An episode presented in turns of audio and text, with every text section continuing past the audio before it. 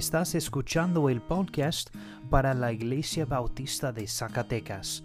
Oramos para que estos mensajes sean una bendición para ti y una ayuda en tu vida. Ahora vamos a estudiar la palabra de Dios juntos.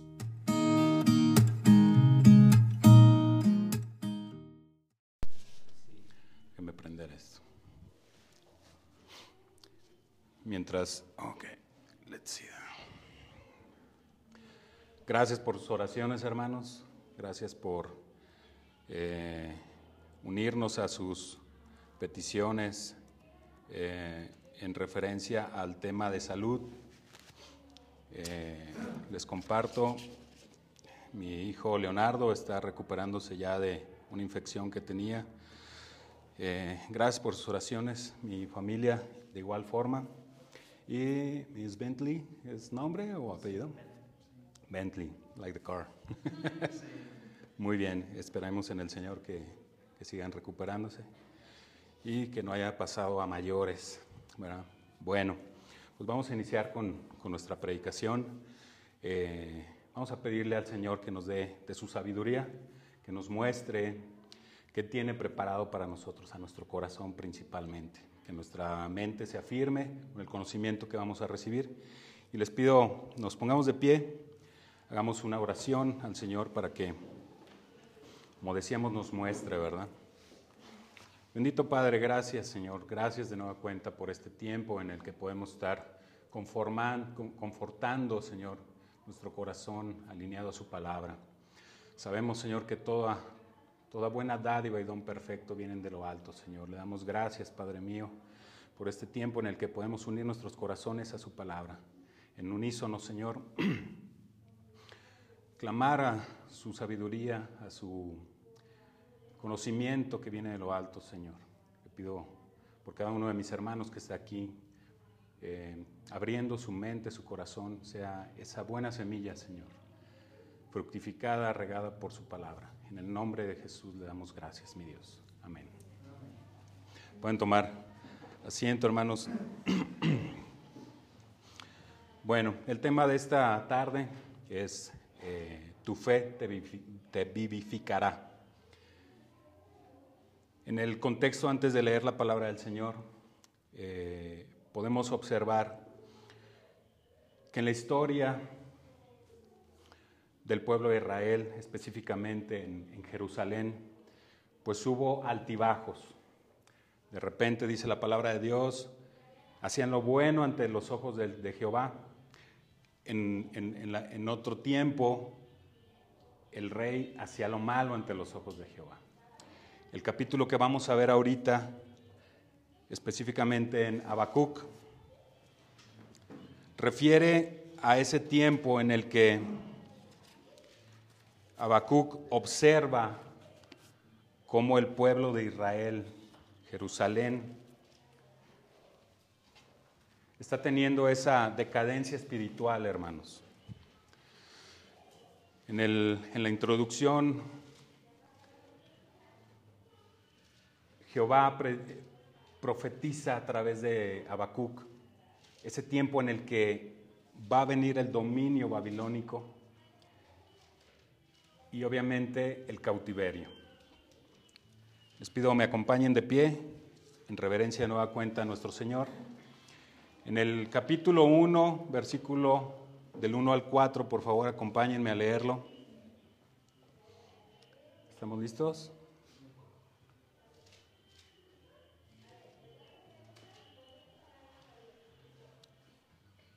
Habacuc, el antepenúltimo libro de la Biblia.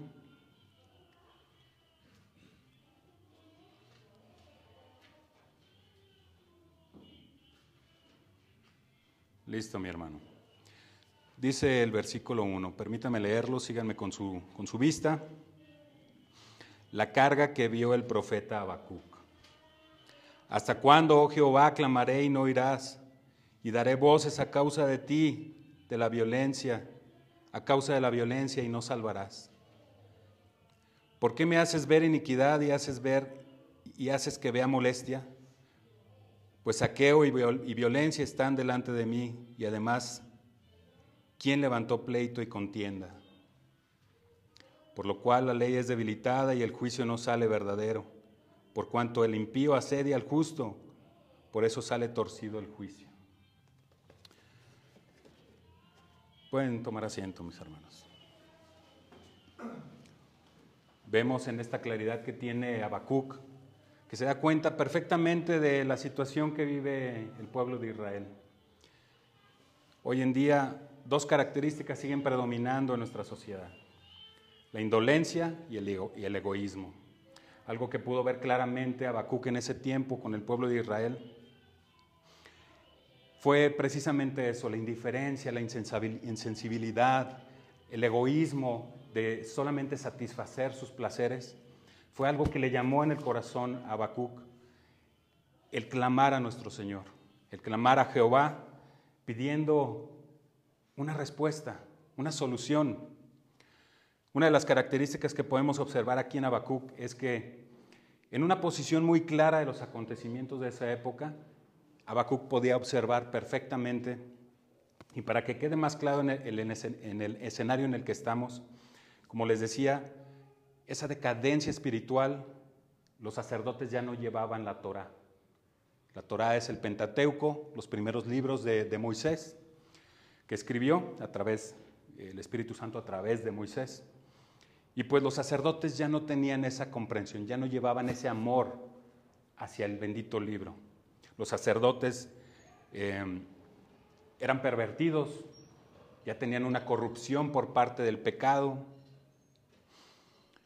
La influencia de los pueblos cercanos ya había corrompido la sexualidad.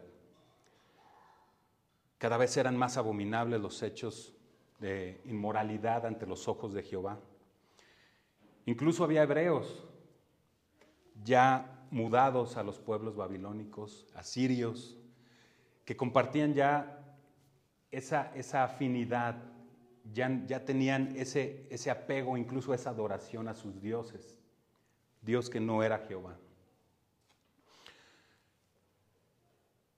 Estas, estas prácticas, hermanos, crueles, sanguinarias, desastrosas, por poner un ejemplo, en el pueblo caldeo había sacrificios eh, uno de sus mayores rituales era el ofrecer sacrificio. Si en alguna ocasión han podido ver esa figura erguida a 12, 11 metros, una figura, una figura metálica, a manera de caldera, a manera de horno, era calentado al rojo vivo. Esa figura la han visto, tiene sus manos eh, extendidas a manera de recibir ese, ese sacrificio. Y valga em, la expresión respetuosa para esos infantes que fueron sacrificados, eran niños, que para no entrar en mucho detalle, mucha imaginación, esos sacrificios de, de bebés, de niños, eran ofrecidos y poniendo un poco de imaginación, ustedes pueden saber qué les pasaba a esos niños. La situación decadente en ese momento era cruel, era sanguinaria, como les digo. Y por eso clama aquí, acompáñenme por favor de nueva cuenta al versículo 2, dice Habacuc, ¿hasta cuándo, oh Jehová? Clamaré y no oirás, y daré voces a ti a causa de la violencia y no salvarás. Pueden entender qué pasaba por el corazón, las emociones, la frustración de Habacuc en ese momento. Esa, esa frustración fue lo que lo llevó a preguntarse, ¿por qué, Señor? ¿Por qué? Haciendo un poquito de historia, mis hermanos, Habacuc recibió esa profecía 50 años antes de que la situación que les comento, Babilonia, se hiciera presente en, Jerusalén, en, el pueblo de Jerusalén. Más adelante vamos a ver que igual manera, 40 años después, 10 años después, 40 años del ataque eh, eh, caldeo, Jeremías también recibe esa profecía. El pueblo babilónico caldeo en ese momento era una nación comerciante. Eh, prominentemente eh, buena en el comercio. Su situación geográfica era muy importante por el cruce de tanta, de, tanta eh, mercancía, lo cual no les pasaba ni por la mente que ese pueblo que iba a levantar Jehová fuera ese pueblo dominante, conquistador. Una de las razones por las cuales la gente no creía en las, profecías de Habacuc era porque ese pueblo no es bélico. Vamos a leer, por favor acompáñeme al versículo 6. A partir del 6 dice, porque he aquí yo levanto a los caldeos, gente amarga y presurosa que camina por los hombres como peces. La anchura de la tierra para poseer las habitaciones ajenas, espantosa es y terrible, de ella misma saldrá su derecho y su grandeza. Y sus caballos serán más ligeros que los leopardos y más feroces que los lobos nocturnos. Y sus jinetes se multiplicarán, vendrán de lejos sus caballeros y volarán como águila que se apresura a la comida. Toda ella vendrá a la presa, sus rostros hacia adelante como el viento solano y recogerá cautivos como arena. Y escarnecerá a los reyes y de los príncipes hará burla. Se reirá de toda fortaleza y levantará terraplén y la tomará. Luego cambiará de parecer y pasará adelante y ofrendará, ofrendará atribuyendo este su poder a su Dios.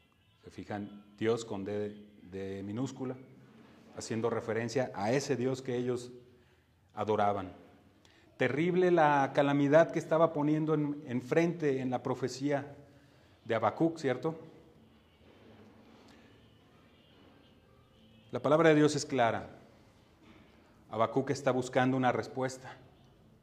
Hoy, para poner un ejemplo, y, y creo que la palabra de Dios es plena, como escuchábamos en algunas predicaciones anteriores, es inerrante, no tiene error y es permanente. Les pongo un ejemplo. No les voy a decir la comunidad, es una comunidad que yo conozco. Estaba gobernada, obviamente, y vigilada por la policía estatal, la policía municipal. Fue corrompida, llega la policía estatal, también es corrompida. ¿Y qué creen? Hoy está dominando y tiene el control un cártel, narcotráfico. Si ustedes pueden hacer la semejanza, esto es algo similar. ¿Por qué? Porque los gobernantes que están siendo corrompidos, eh, sacerdotes y gobernantes de, Jerusalén, son corrompidos. ¿Y qué creen? La respuesta llega de Jehová y dice, voy a levantar un pueblo babilónico que va a ser el que va a, dominar. ¿Qué pasa por la mente de, de Habacuc? Señor, bueno, no es para tanto, espérame, ¿no? Yo te estoy pidiendo que, pongas orden en tus sacerdotes, pero vienen los caldeos, es una tierra voraz, lo acabamos de escuchar, es una, es, una, es una población, es, es un pueblo que es sanguinario, Señor. Entonces, en Habacuc empieza a caer en cuenta esa revolución de ideas y de esa profecía que viene eh, por parte de Jehová. Y de repente dice, Señor, ya no puedo con esto. No entiendo, yo te pedí un orden, pero viene una calamidad. Y tú no mientes, Señor. Tú vienes a arrasar con tu pueblo.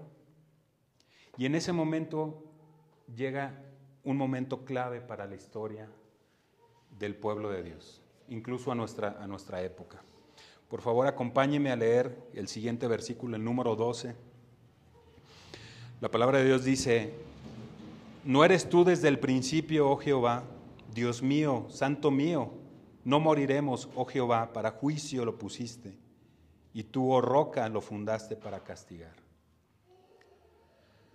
Cabe mencionar, hermanos, que esta pregunta no es una pregunta que busque una, una respuesta, porque Habacuc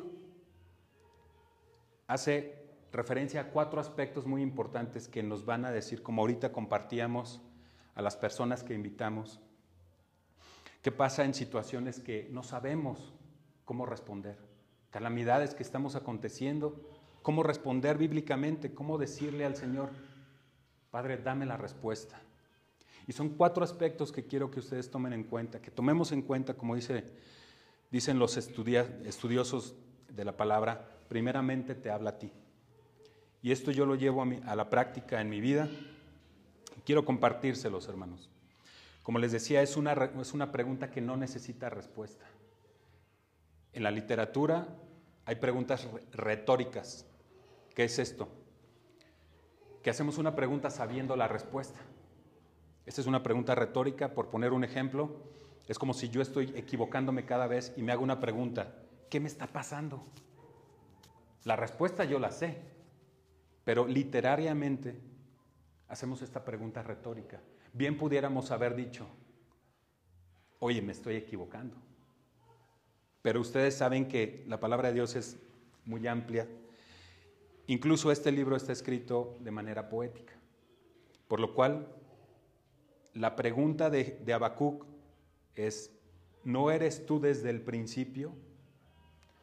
Lo primero es que en esta revolución en la mente de, de congela su mente, congela sus emociones y en mente fría se pone a analizar que realmente lo que va a acontecer está en el control de Dios.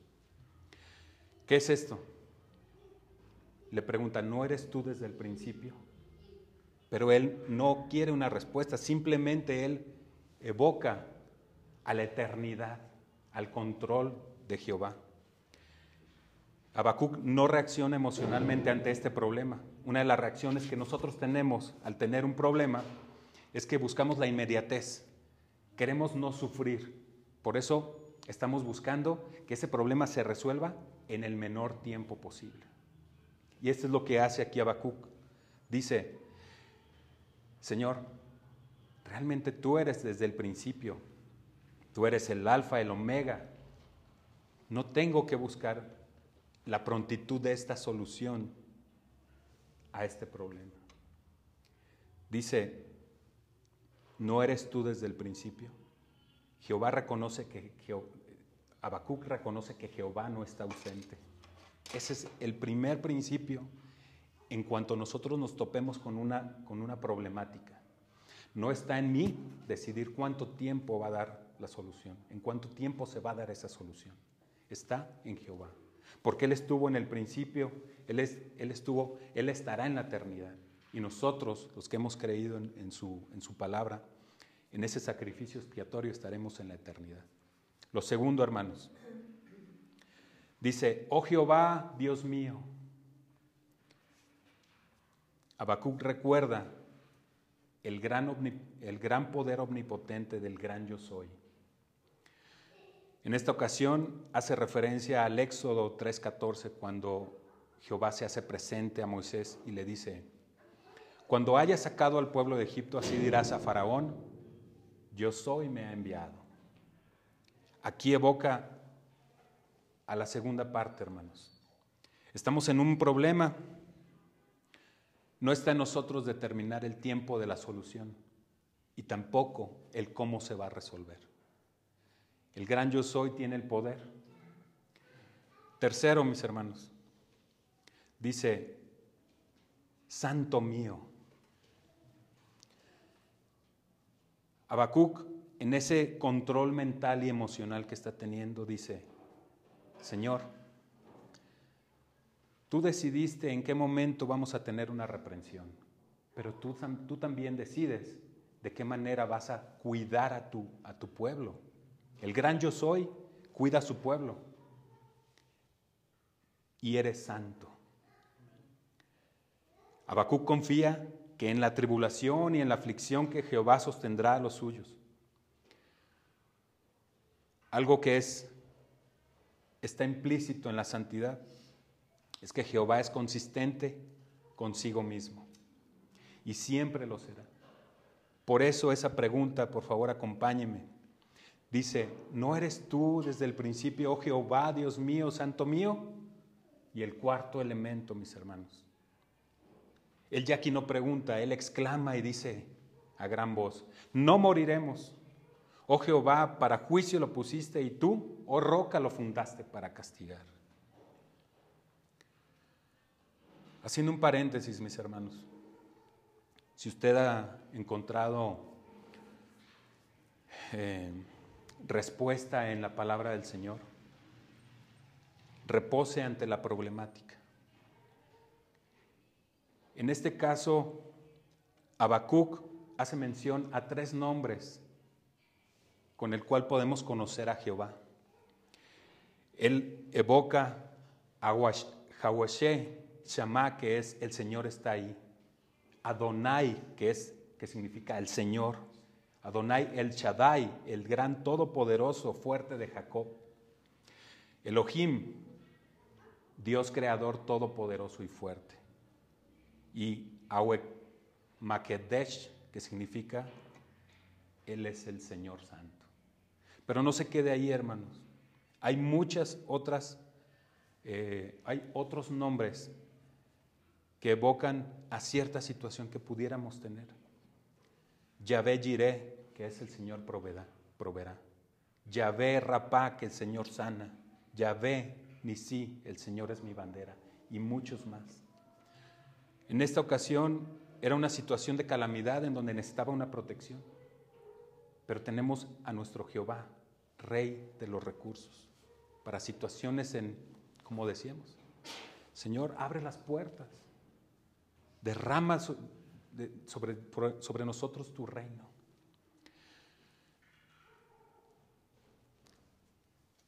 Permítame leerles, Mateo 6:13 dice, porque tuyo es el reino, el poder y la gloria por siempre. Les hace sentido esta pregunta retórica de Habacuc. Si se fijan, está implícito el reino, el poder, la gloria y la eternidad por siempre. Amén, dice Mateo 13. Sigamos con, cerrando el paréntesis, acompáñeme a Habacuc número 2. En el versículo 1 dice, sobre mi guarda estaré y sobre la fortaleza estaré firme y velaré para que habrá para ver qué habrá de decirme y qué habré de responder cuando yo sea reprendido. Si se fijan aquí, podemos percibir la, tranquilidad en la que él, Habacuc, está cayendo y dice, Señor, ya entiendo qué es lo que estás haciendo. Yo esperaré y permítame leerles la respuesta en esta ocasión. Ahora sí, ya responde, ¿qué va a pasar? Dice el versículo 3, aunque la visión tardará aún por un tiempo, mas al fin hablará y no mentirá, aunque se tardare, espéralo, que sin duda vendrá y no tardará.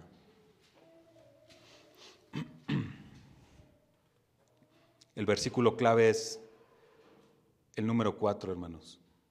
He aquí se orgullece aquel cuya alma no es recta en él, mas el justo por su fe vivirá. Mis hermanos, cuando nosotros tenemos en cuenta esas cualidades del Dios Todopoderoso y decimos, Señor, tú no puedes fallar porque eres inerrante en tu palabra. Yo confío en ti y yo sé que tú harás ese propósito en mi vida. Jehová no tarda en responder. Y esta es una respuesta a Habacuc. Dice, mas el justo por su fe vivirá. Recordemos que Habacuc clama esa respuesta. Y ante el desenlace y el, cumplimiento de, de esta catastrófica llegada de Babilonia, les pido algo, mis hermanos. Recordemos que estamos a 50 años de que esta profecía se cumpla y llegue esa calamidad al pueblo de Israel como una reprensión. Vayamos 50 años después y ahora pongámonos en los en, el tiempo de Jeremías. Acompáñeme a Jeremías 38.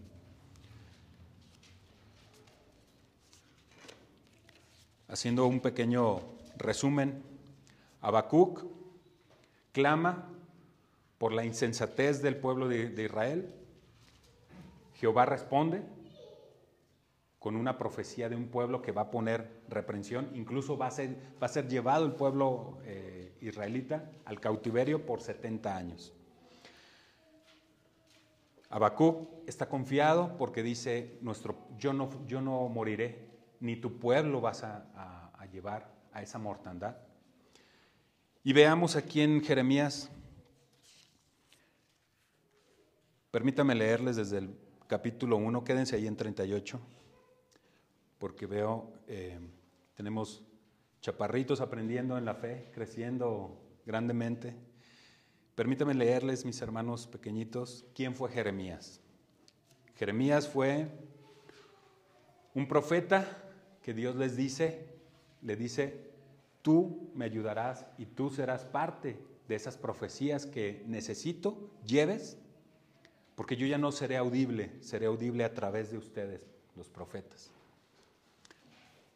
Así muy rápido, dice Jeremías 1, el versículo 4, Vino pues palabra de Jehová a mí. ¿Quién está hablando? Jeremías. Diciendo, antes que te, que te en el vientre te conocí. ¿Qué quiere decir? Que lo conoció en la pancita de mamá. Y antes de que naciese te santifiqué. ¿Recuerdan qué significa santificar? Apartarse, ¿verdad? ¿Recuerdan? Y te di por profeta a las naciones. Y yo dije, ah, Señor, Jehová, he aquí que no sé hablar porque soy niño. Y me dijo Jehová, no digas soy niño, porque a todo lo que te enviare irás tú. Y dirás todo lo que te mandé, no temas delante de ellos, porque contigo estoy para librarte. Dice Jehová. Y extendió Jehová su mano y tocó mi boca. Y me dijo Jehová, he aquí, he puesto mis palabras en tu boca. Mira que te he puesto en este día sobre naciones sobre rein y sobre reinos, para arrancar y para destruir para arruinar y para derribar, para edificar y para plantar. Ese era el objetivo por el cual Jehová llamó a Jeremías, a llevar esa, esa profecía. Ahora, si me acompaña, por favor. En Jeremías 38.2 dice,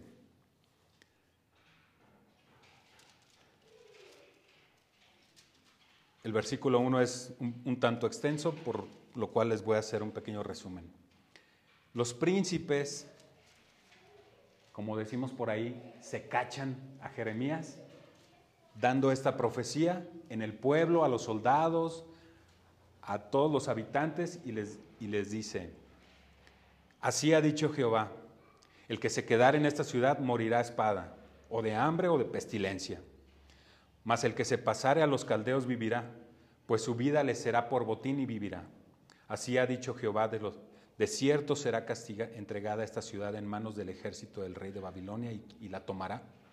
Y dijeron los príncipes del rey, muera ahora este hombre, porque de esta manera hace desmayar a las manos de los hombres de guerra que han quedado en esta ciudad, y las manos de todo el pueblo, hablándoles tales palabras, porque este hombre no busca la paz del pueblo, sino el mal. ¿Qué quiere decir esto? Que encuentran a Jeremías diciéndoles, corran. Ya no es un tema su, arrepentimiento. Ya ahorita el tema es que sobrevivan. Ríndanse, vayan con los caldeos, porque llegará el momento en el que lleguen, invadan nuestra tierra y moriremos. Pero ¿qué pasa? Sigamos leyendo aquí en el 38, versículo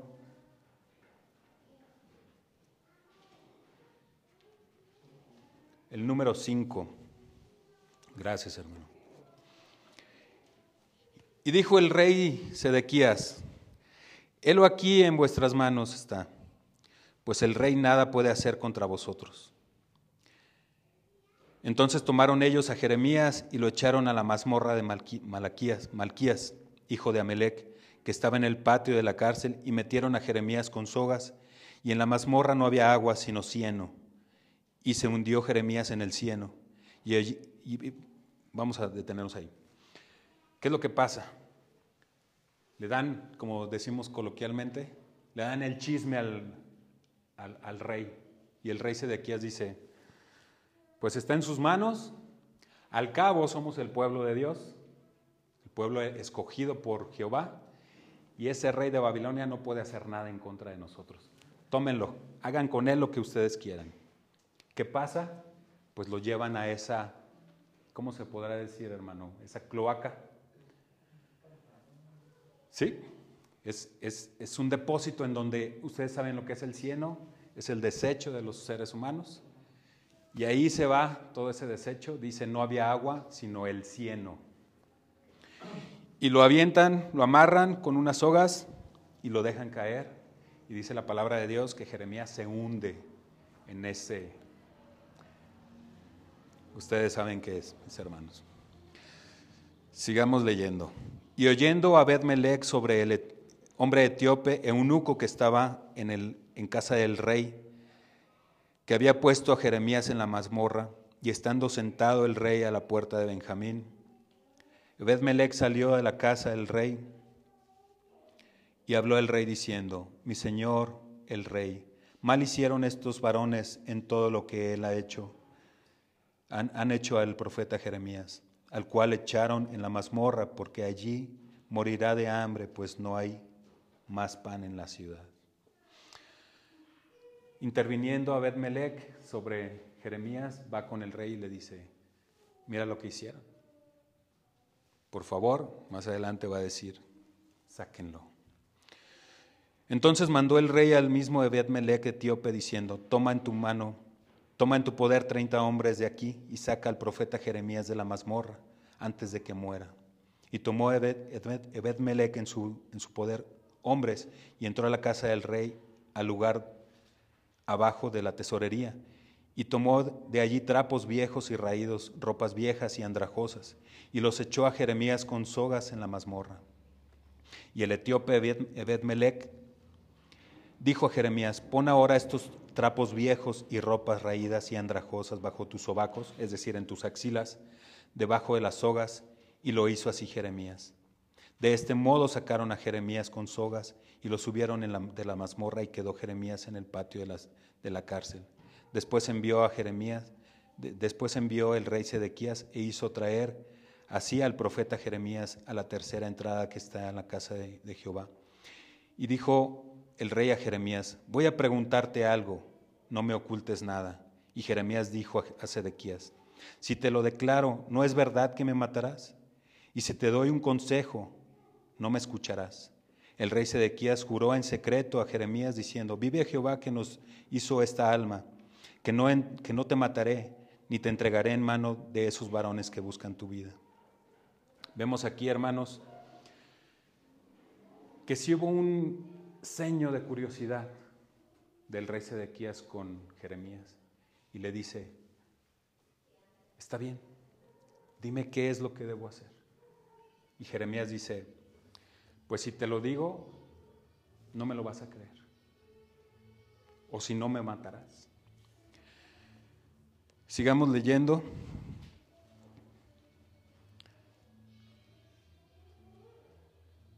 Entonces dijo Jeremías a Sedequías, así dice Jehová, Dios de los ejércitos, Dios de Israel, si en verdad te pasas a los príncipes del rey de Babilonia, tu alma vivirá y esta ciudad no será puesta a fuego y vivirás tú y tu casa. Pero si no te pases a los príncipes del rey de Babilonia, esta ciudad será entregada en manos de los caldeos y prenderán fuego y tú no escaparás de sus manos. El rey Sedequías dijo a Jeremías, tengo temor de los judíos que se han pasado de los caldeos, no sea que me entreguen en sus manos y me escarnezcan. Pero Jeremías dijo, no te entregarán, te ruego que obedezcas la voz de Jehová yo te hablo y te irá bien y vivirá tu alma. Si nos podemos poner en los zapatos de Jeremías, su éxito no estaba en que le creyeran o no. Su encomienda era llevar ese mensaje. Era simplemente tener valor. Las situaciones que le pasaron fueron calamidades. Casi lo matan, el Señor lo rescata. Ahorita está en, problemas porque el rey se le puso enfrente y le dijo, dime qué es lo que me va a pasar. Si vemos más adelante, y por favor acompáñeme, en el versículo eh, primero de Jeremías 39, lo que estaba por acontecer llegaba a su momento. En el desenlace, efectivamente, el pueblo de Babilonia se hace presente. Dice la palabra de Dios, en el noveno año de Sedequías, el rey de Judá, en el mes décimo vino Nabucodonosor, rey de Babilonia, con todo su ejército contra Jerusalén y la sitiaron. Ya estaba presente el pueblo de, Babilonia, listo para cumplir la profecía de, de Jehová. En el año undécimo de Sedequías, en el mes cuarto, a los nueve días del mes, fue abierta brecha en el muro de la ciudad, y entraron todos los príncipes del rey de Babilonia, y, asentaron a la puerta del, medio. Nergal Cerecer, Sagmar Nebo, Sarsekim y Rapsaris, Nergal Cercer, Seracer, Rabmac y todos los demás príncipes del rey de Babilonia. Así sucedió que al verlo Sedequías, rey de Judá, y todos los hombres de guerra huyeron y salieron de noche de la ciudad por el camino del huerto del rey, por la puerta entre los dos muros, y el rey salió por el camino del desierto. Mas el ejército de los caldeos lo siguió, y alcanzaron a Sedequías en los llanos de Jericó, y lo tomaron, y lo hicieron subir a Nabucodonosor, rey de Babilonia, en Ribla, a Ribla, en tierra de Amad, y lo sentenció.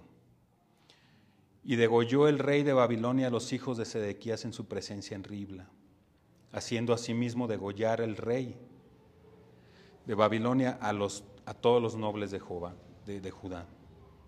Y sacó los ojos al rey de Sedequías y lo aprisionó con grillos para llevarlo a Babilonia. Vemos aquí que esa profecía fue cumplida.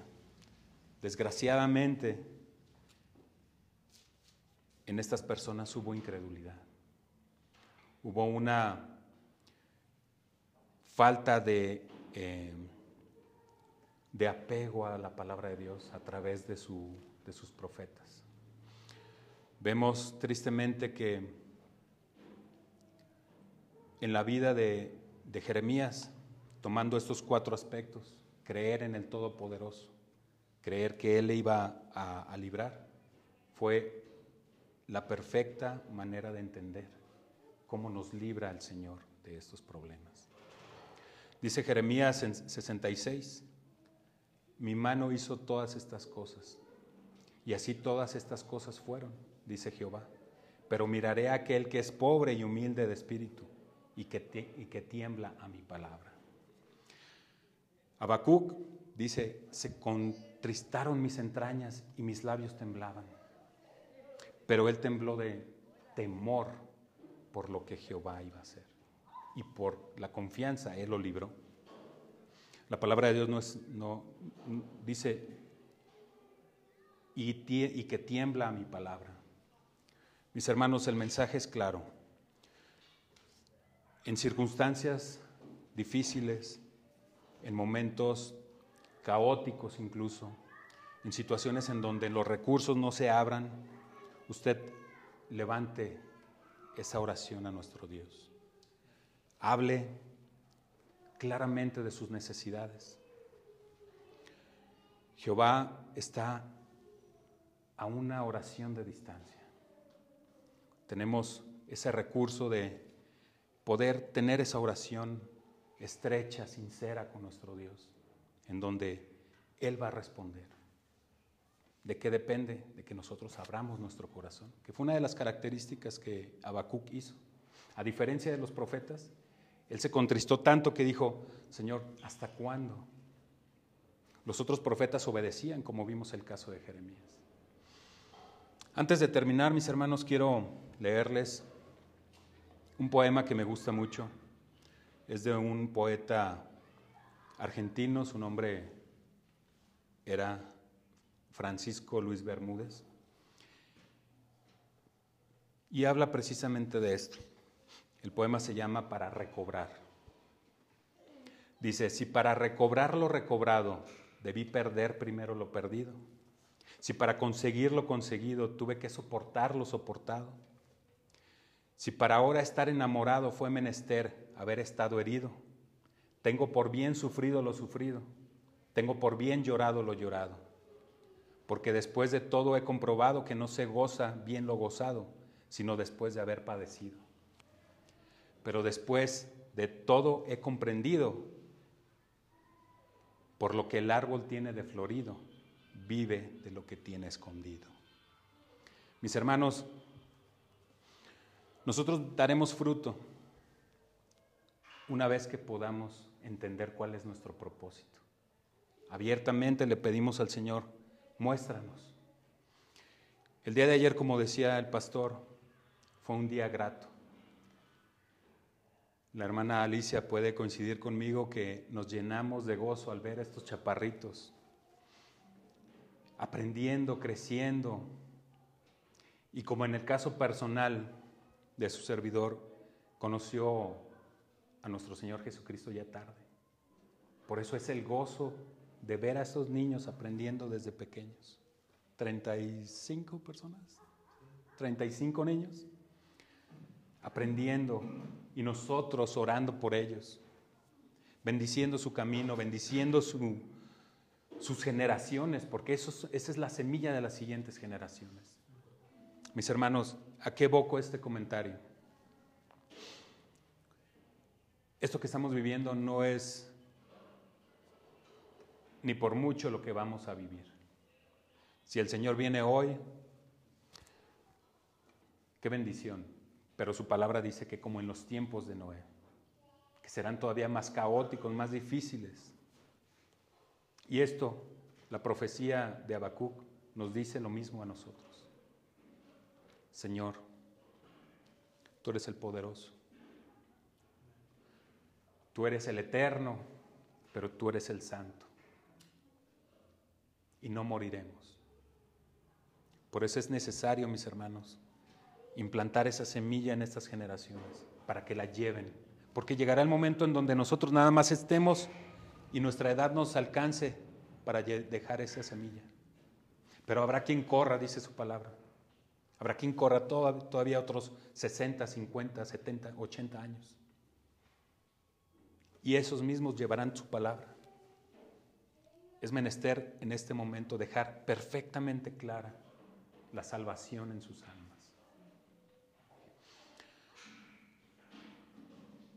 Nos da un gusto saber que tenemos, dice la palabra de Dios, y no, no es por ofender, mis hermanos. Ante las canas te rendirás.